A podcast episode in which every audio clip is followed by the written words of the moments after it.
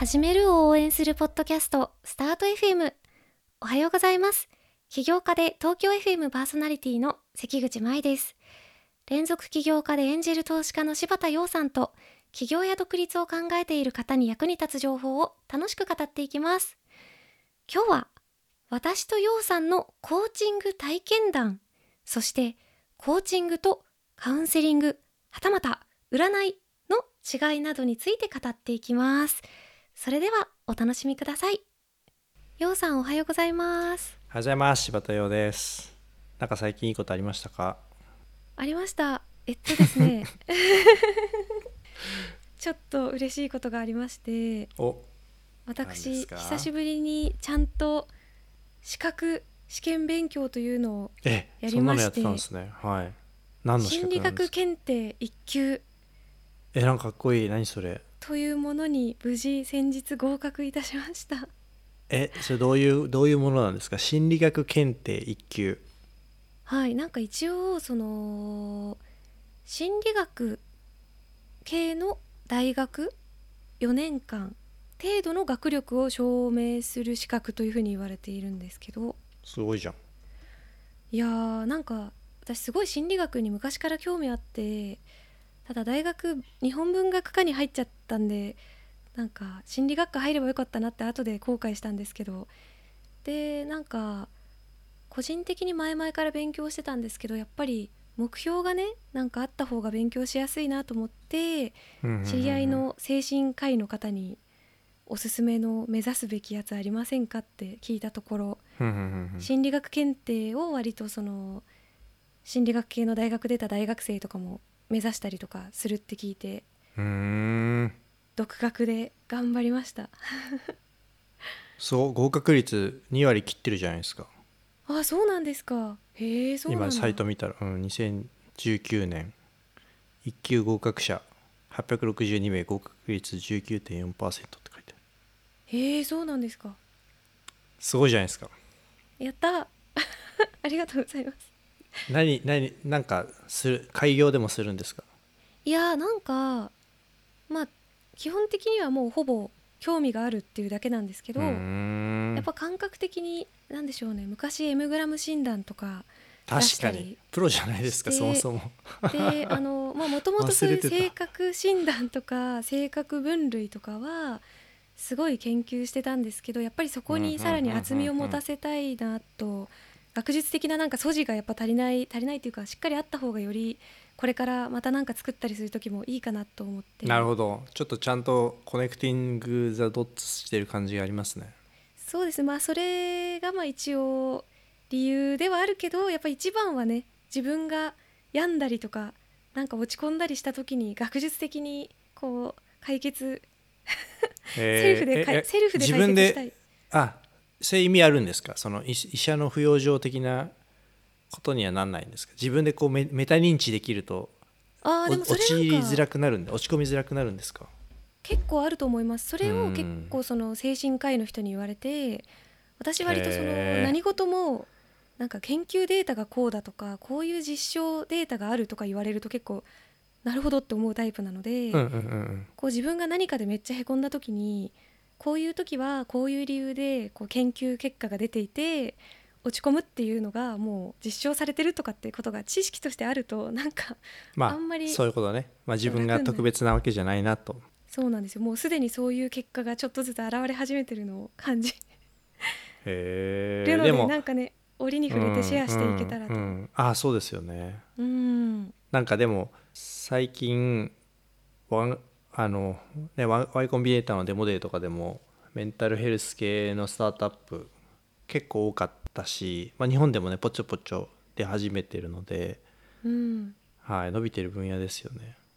そうですね。あの結構カウンセリングとかあとはそういう精神科とかの医療っていうのは、まあ、もちろん昔からあったと思うんですけど、うんうん。結構私がすごい注目している分野としてコーチングとかっデてータコーチング、ね数年前から結構めっちゃ流行ってるよね。流行ってますよね。で今日ちょっとねその話をしたいなと思っておりまして。タイムリーですね。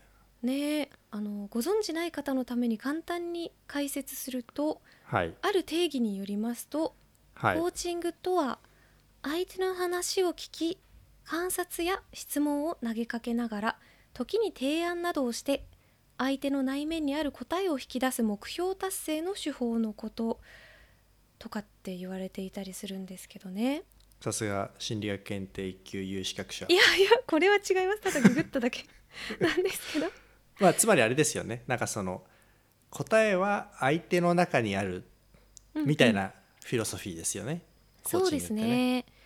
あのあ相手の中というかまあそのなんなんていうの患者さん？受けそうですね。うん、かコーチング受ける方の中に答えがあって、まあ、それをうまく引き出していきましょうみたいな。うんうん。受けたことありますよ僕。一時期。な？なんかまあちょっと流行ってて、いつぐらいかな？2017年ぐらいになんかもう流行ってたじゃないですか。流行ってたかそらうですね。ちょっとまあね何でもた試すのが大事だと思ってるので、えー、本当2ヶ月の中で3人ぐらいに立て続けに受けてみてそれぞれちょっとずつ違った人に受けてみたんですけどえー、めっちゃ興味深い。はい。なんかまあそうですね。結構やっぱりなんだろうな、まあ、そうそういうもんなのかそれは良くないのか分からないですけど俗人性は結構あるなとは思いましたね。うーん。人によってなんかユーザー体験全然違ったなと。へえ。でいわゆるプロのえっとまあ本当界隈で、まあ、コーチングといえばこの会社の人みたいなのも一個受けたしうん。あとは何て言うのかなそのプロダクトっぽいバックグラウンドの方、まあ、自分とまあに似たというか職業的には割とベン図の似たところにいるようなバックグラウンドの、まあ、コーチの方も受けたしあとは全然もうどもう本当どっちかっていうとなんだろう自分より年下の、まあ、コーチングの勉強をしてきましたみたいなやつも受けたんですけど。へえうん、なんかそれぞれまあ違った発見があるなと思いました。うんそもそも何をそのまあ相談じゃないですけどどういうも目的というかどういう話題にしたんですかその内容は？そうですよね。まあなんかそのね課題持っていかないとあれなので、えっとまあ、一応その時の一番悩みが深かった、まあ、仕事系の悩み、まあ、割となんだろうな答えがない系の悩み、まあ、自分の中でのプライオリティの話みたいなを、まあ、いずれのケースを持ってってぶつけてみるみたいな感じで、へえ。はい、どうなるかなと思ってやってたんですけど。どうでしたか？うーん。トータルとして費用とか時間に見合ってるかといえば見合ってるなと思いました。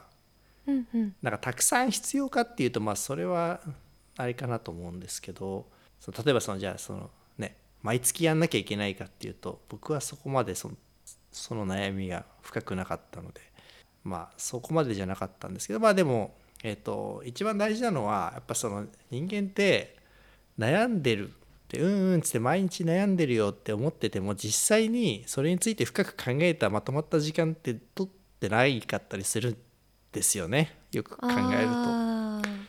だからちょこちょこ悩んでぐちぐち悩んでんだけどでもまあ悩んでるだけというかなんていうんですかね。まあそのだから、まあ居酒屋の愚痴みたいな話で、まあ、それについてじゃあ本当に深く考えてるのかっていうと意外に考えてないみたいなのがあるんだなっていうのはまず発見、まあ、必ずそれは多分ねやったら発見できると思いますと。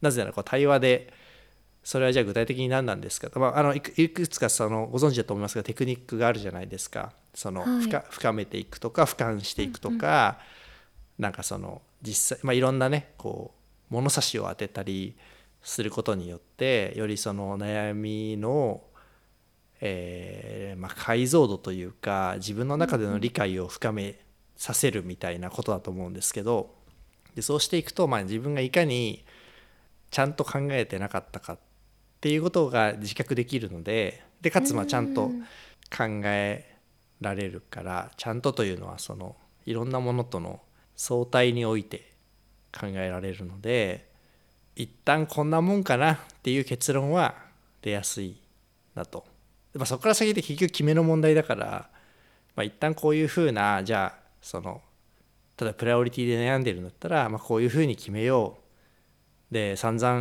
もう90分間対話して考えてこれなんだから、まあ、しばらくはこれでいこうみたいにできるのでなそのなんかぶり返すみたいなのがなくなる。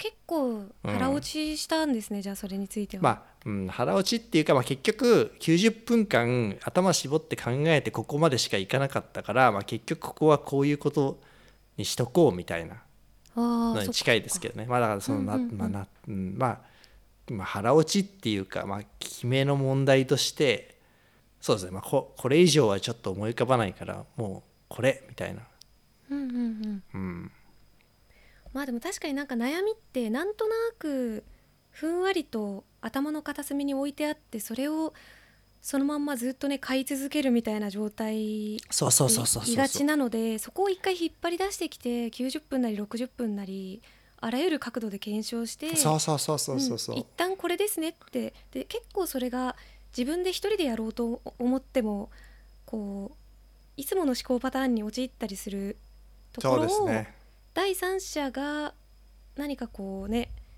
まあ、誘導みたいなのに近いんですよね、うん。うん。質問してくれたりうん。することによってああ確かになみたいな新しい視点でのね考えがあったりとかそういう良さがねありますよね。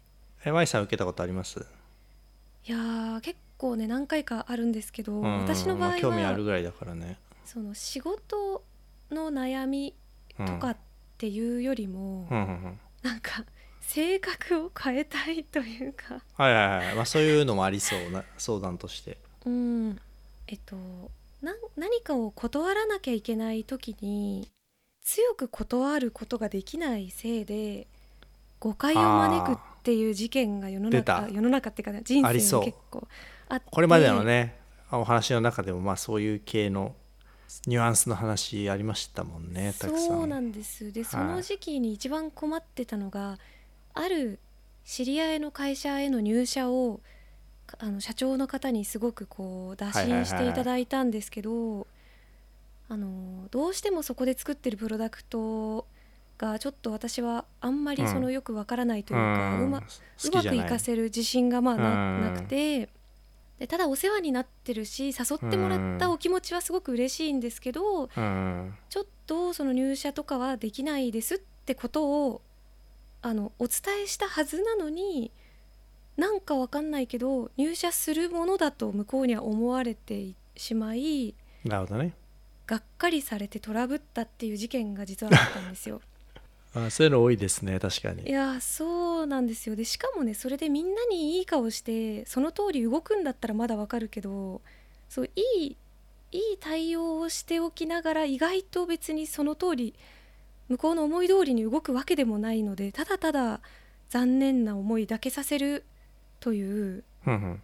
なんか自分の人生のなんかすごく課題をうんうん。そういう課題認識があるわけですね、はい、あってどうしてどうやったらいいんだろうどうやって相手に失礼じゃなくがこう強くなんでしょうね脳の言い方っていうんですかね。うんうんただそれをそのコーチングでやった時にまあいろいろなコーチのやり方がねありましたけど一番私はいがしっくりきたというか面白いなと思ったのがある方、まあ、多分私と年あんまり変わんないぐらいのお兄さんではい。コーチング受けた時に、その方の手法であの私がその経営者の方に入社をはい。打診された時と私の返答をその場でなんか演じさせられたんですよ。この椅子に座ってそのこっちがあなたでこっちがその社長さんで椅子2つあってあはいはいはい。あのその時の様子を再現してくださいって言われてああ。のなるほど。でなんかこっぱずかしいですけど、まあ、しょうがないからやるじゃないですか、あうん。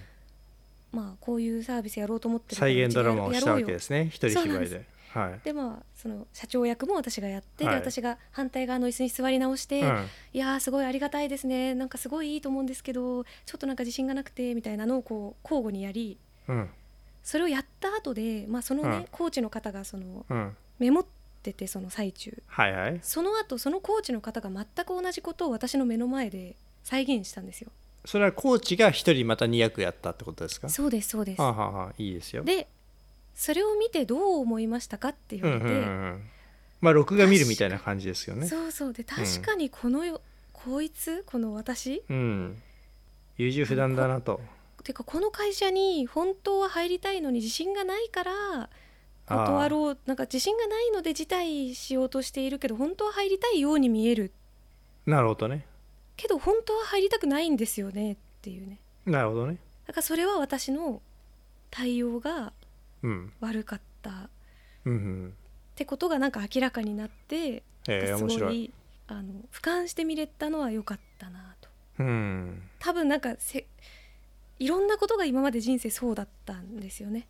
うーん。え なんかねそのそれもあってあれなんですか、なんかそのコーチングとか心理学検定とか受け勉強したいなと思ったんですか？それは関係ないいやまあもともとそういうことにすごい興味はあって大学時代からあの取れる範囲で心理学の授業を取ったりとかして勉強はしてたんですけどただそのコーチングを受けた結果私もこれ自分自身に対してこういうメソッドが持てたりしたらまあ自分も思考がちょっと深まるし人の相談に乗ったりとかするのもすごく好きなので私自身できるようになるといいなと思って実は私コーチングも勉強したんですよ。出たそうコーチングセミナーに実は結構通ったえことがあるのでー、一応。高くないですか？コーチングセミナー。いやそうなんですよ。私が行ったのは12年前ですけど確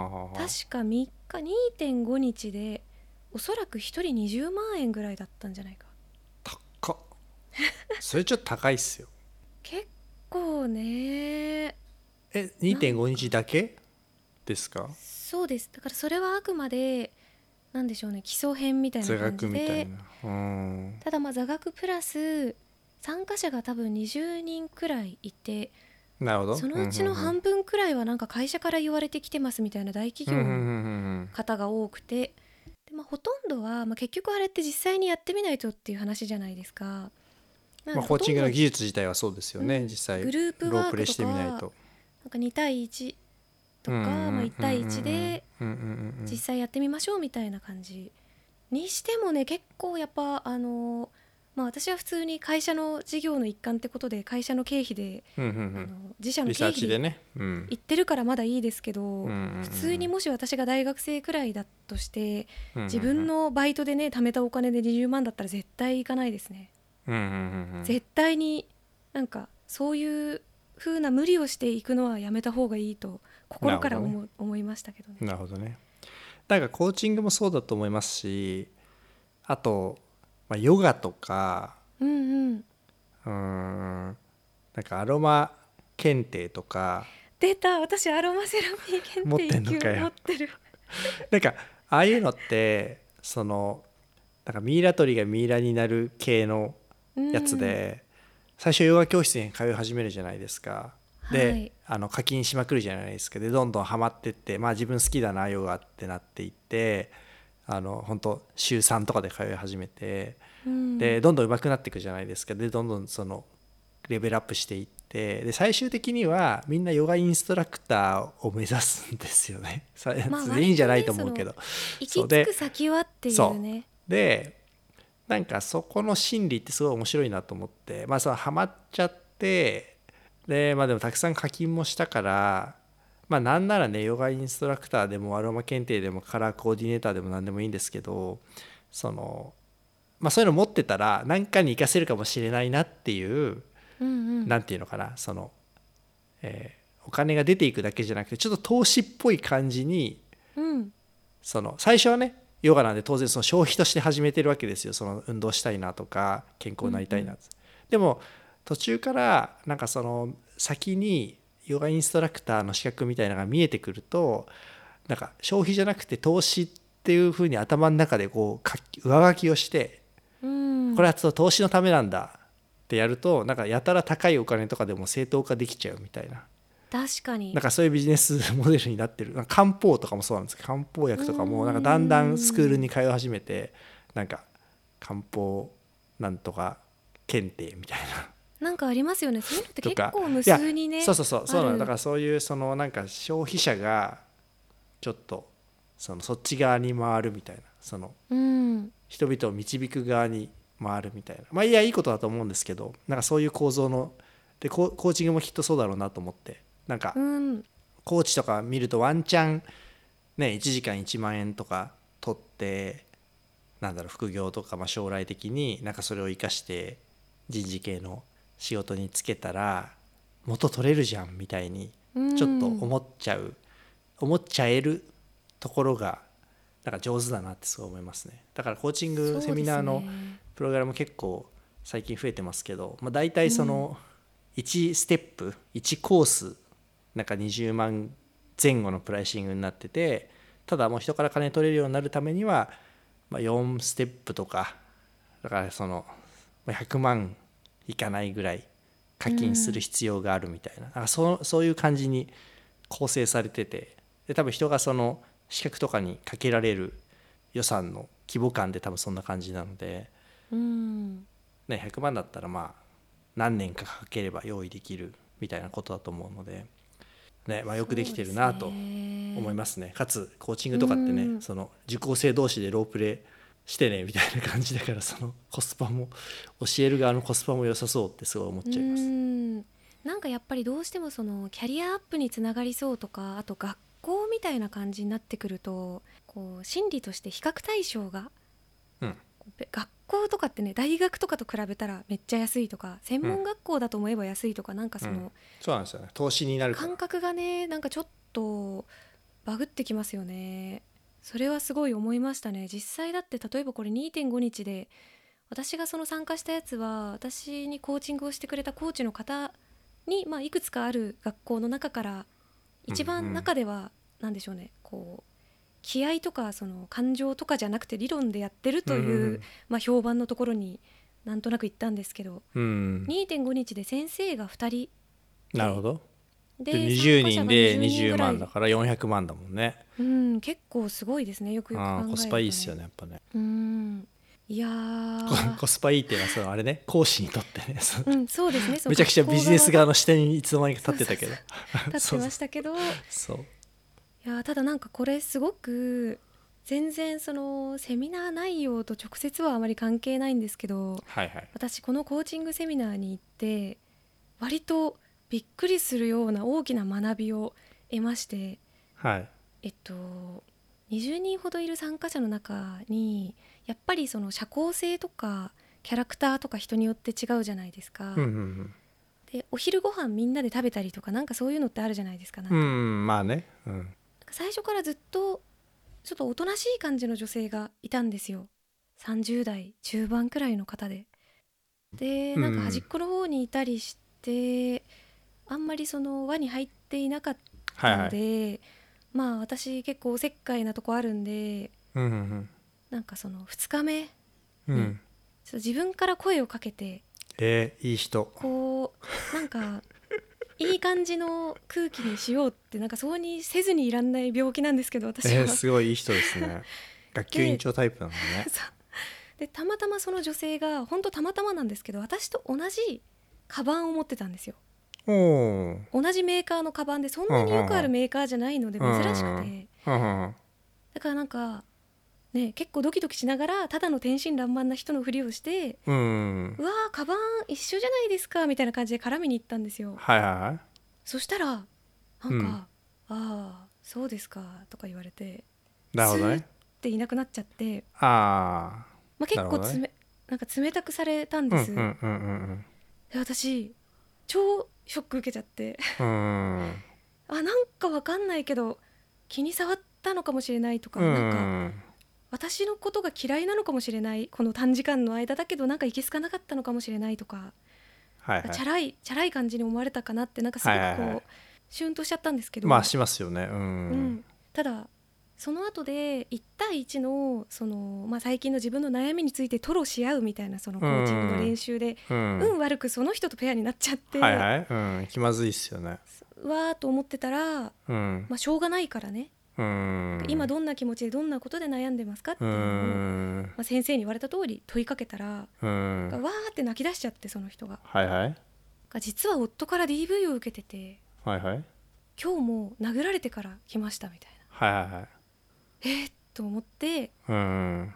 まあ当然それに対してねコーチングでできることの限界はいろいろあるんですけど、うんただこれ考えてみたらめちゃくちゃ当たり前のことなんですけど私にとって学びだったのは、うん誰かが私に冷たい態度を取った場合にそれが私のせいじゃないこともたくさんあるんだなって、なるほどね。なんかこんな当たり前のことを私はもうこの年ではやっと気づいたというか うん。でもまあそれはね、うん。その知識として知ってるのと実感として知ってるのってやっぱ全然違いますよね、そういう話ってね。そうなんですよ。だかうんらそんなねその旦那さんに殴られてから来てもう命からがら逃げてきてすごいそのなんか辛い思いしてる時によくわかんない姉ちゃんがね「カバンが一緒ですね」とか絡んできてもそれはなんか盛り上がれないのは仕方ないじゃないですか。ただなんかそういう背景を知らなかったから私はなんかすごい嫌われてるとかなんか思っちゃったけど。なるほど。そう。こんなねちょっと本当レベルがね低いというかなんかもう当たり前の話だと思うんですけど私にとっては結構革命的だったんですよ人生で。うんうんが冷たくされるの全部自分のせいだという非常に歪んだ認知を持ってたので。うん。うんなので、まあ、20万そのものはまあそのコスパがどうかは置いといて少なくとも全く知らない人たちと深いところとか自分の悩みとかあんまり普段人に話さないようなことを吐露しまくる集まりっていうのは結構特殊な経験、うんうんうん。なのでなんかよかったなみたいな。うんなるほどね。うん。じゃあそのあれですかね。コーチングのコーチ側をしてもなんかその発見とか知的好奇心とかが満たせるってことなんですかね。うん、そうですね。まあ私の場合は結構人が何を考えてるかとか聞くのがすごい好きなので、うーんなんか良かったなって思いましたね。じゃああれですかねリスナーさんからの相談も受け付けてる感じですか？まあそうですね。ただ難しいんですよね。そのなんかなんかそのコーチングを普通にやるというのがなんかしっくりこなくて。うんこれはもう本当に私の多分個人的な考え方なんですけど1時間喋って目の前の人から「じゃあ5,000円です」とか「1万円です」って現金のやり取りをするとかもなんかちょっとなんか抵抗があってうんうんうんうんまあ舞さんがそう言いそうなのはわかる。うーんあとは結構私自身がそうなんですけど、えー、とコーチから言われたことがずれてたりしっくりこなかったとしても、うん。せっかくそうに言ってくれたのにうん、いやなんかそれは違いますねとか言いづらくなっちゃっていつの間にかあー確かにそうですねなるほどとか私ほんとやっちゃうんですよ。なるほどね。うん。だからそれを相手ももしかしたらそうに気遣ってやっちゃってくれちゃってるかもしんないっていうのもなんかあるしわわかるわかるうんわかりますよ。まあ気付けすぎだと思うけどでもまあその心理はわかりますね。なので結構、まあ、あのカウンセリングも勉強したしコーチングも、まあ、受けたし自分も学んだしなんかそれぞれ強み弱みあるなぁとなるほどね。うん確かにでも仕事のことだったら例えばその提案してきて「なんかマーケこんな感じでいかがでしょうか?」って代理店の人が提案してきて「は全然違えよ」と思って思ったら全然違えよって僕は言えるんですけどうん。いやマジで違うからって言えるんですけど確かに自分のことだと言いづらいっていうのはマジでありますね。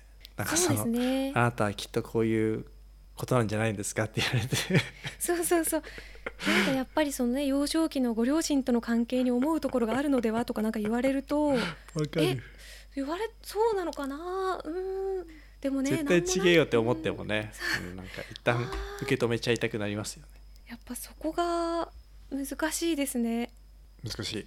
確かに。難しい。でもカウンセリングもね難しいんですよ。あコーチングじゃなくてってこと？そうカウンセリングは病院とかでもね。カウンカウンセリングとコーチングはどう違うかっていうのはやっぱ専門家として言及した方がいいんじゃないですか？えっと、まあ、医学的な定義とかはねちょっとちゃんと調べていただきたいんですけど両方とも受けたり勉強したりしてうん。感じるのはカウンセリングの方がより本当に傾聴ですね。あカウンセリングの方は傾聴なの？かんかなり傾聴です。ふむふむって、FMFM って言って。で？でえっとまあただだそれがねね大変だね。分かるよ分かるよって言ってただそこがあの難しいのが「大変ですね」とか「分かるよ」とかもちょっとあもう言っちゃいけないんだ。じゃあふむふむ。で FMFM って言ってるだけなんだ。そうだったんですね。そのことが辛かったんですねとあかそのーオウム返しみたいなね。リフレクションだけしてあの共感も示さないってやつですね。まあ本当にねその人によって流派がめっちゃ違うんですけどただそれがカウンセリングをしている側がお医者さんだったりとか精神科医で診断を下す立場の人の場合その人が兼ねている場合とかは当然そこにあの病気の話とか、うん。それは何病かもしれないみたいなのも出てくるんですけど、そうじゃない場合とかは、うん。結構本当に、うん。まあ、さっき私が言ったことを要約するとか。うーん。でコーチングの場合は割とあのそれはつまりこういうことなんじゃないですかっていう、うん。まあやりますよね。て提案みたいなやつとか。うん。あとそれってじゃああなたが逆にこっちの立場だったらどう思いますか、うん。みたいな、うん。やりますもよね。うちょっとこう積極的な質問とかかが発生してきて。なるほどね。コーチングですら積極的なんだね。でカウンセリングは別にゴールがうん。あの1回のカウンセリングでじゃあ次どうしましょうとかじゃあ今回の結論はこうですっていうのを必ずしもっていうか、まあ、基本全然出さない。うん。うんですけど、ただコーチングの場合は一応1回1回やり方にもよると思いますけどじゃあ次回までにこうしましょうみたいなななんとなく結論らしきものとか実りらしきものをなんか作る感じ。なるほど。があるのでそうですね。ほんと難しいんですけどね。私は割とどっちを受けていてももうちょっと相手に感想とかを言ってほしくなっちゃうんですねえっとそれは患者として受けてる時ってこと？ああそうです。自分がその患者というかその分かるよって言ってほしいとか？かあとお分前それは甘いんじゃないのって言ってほしいみたいな？怒ってほしいみたいな？その人の意意見っていうか、普通に友達同士の会話をしてる時のようにその人の感想とか結構聞きたくなっちゃうんですよ。あただそう分かる。それやっちゃうとやっぱ誘導されちゃったりとかその人に評価されるようなことをこっちがわざと言うとか怒られたくないからこれが言えないとか。ますよね。すごい難しくって難しいね。意外と私あんまり占いとかってうん。全然信じるタイプじゃないんですけど、何もかもいろんなの私受けた結果意外とタロット占いとかでそうだよね。占いのせいにできちゃうからねそうめちゃくちゃ無責神任なことを。様はこう言ってるよみたいな。あ引っ越しはやめた方がいいとか このこの男はやめた方がいいみたいな。そうなんですよ。なんかこのカードが出てるってことはこうなんじゃないとか言われると、うん。うん。間違ってたとしても別に全然嫌な気分じゃないしなるほどね。なんか思いもよらない視点の質問を急にぶっ込まれても不自然じゃないのでなるほど。へえんか意外とこっちの方が話しやすい場合すらあるなとかなんかいろいろ思いました。どね。いやーこれやっぱ人によりますね。うん。僕は占い本当苦手で多分カウンセリングもに苦手っていうか時間の無駄ってしか感じないと思うんですけうど、うん。まあ難しいですね、うん。これは相性相性っていうかその人と人の相性というよりはメソッドとその人の性格タイプの相性がありそう。なんかそれ研究して、なんかワンオンワンに応用できるようなストラクチャーを考えてくださいよ。そしたら確かに。その,、うん、そのその会社それを会社にしても全然成立すると思うし、うん。それはいでき、るそれといいですよね、SARS にしても成立すると思うし。確かに。その人に合った何かね。そうなんか、うん。会社でもコーチングスキルみたいなをじゃあその部長クラスに、えー身につけてもらおうって仮にしたとしても今みたいにそのうんコーチングが合う人と合わない人いるから全員にコーチングやって、ね、部下全員にコーチングやったらみんなハッピーになるのかっていうとなんかそうでもないんだろうなっていうただ聞いてほしいだけの人もいるし、そうなんならね占いしてもらった方がいいよみたいな人もいる 可能性ありますもんね今の。私みたいな人間が部下だった場合そのコーチングをやってくださってる上司の人が俺のコーチングうまくいったなって思っていただける読後感を提供しなければと いうことになるのでまああんま良くないですよね。そういうもんですよね。はい。難しい。難しい、まあ、そういうわけでねいろんな手法が世の中ありますけれどもね皆さんも自分に合った手法をなんか見つけていただいたりあとはこういうのもいいんじゃないとかこういうのやってみたらよかったですみたいなねなんか体験談とかあったらぜひ聞いてみたいと思うのでうん。このアングルはね奥深いですよねねよかったらちょっと教えてください。はいお願いします。スタート FM ではあなたからの質問やメッセージを募集しています。ポッドキャストの概要欄から送ってください。そして最後まで聞いてくださったそこのあなたチャンネル登録高評価よろしくお願いします。今回も聞いてくださりありがとうございました。ありがとうございました。それでは素敵な一日をお過ごしください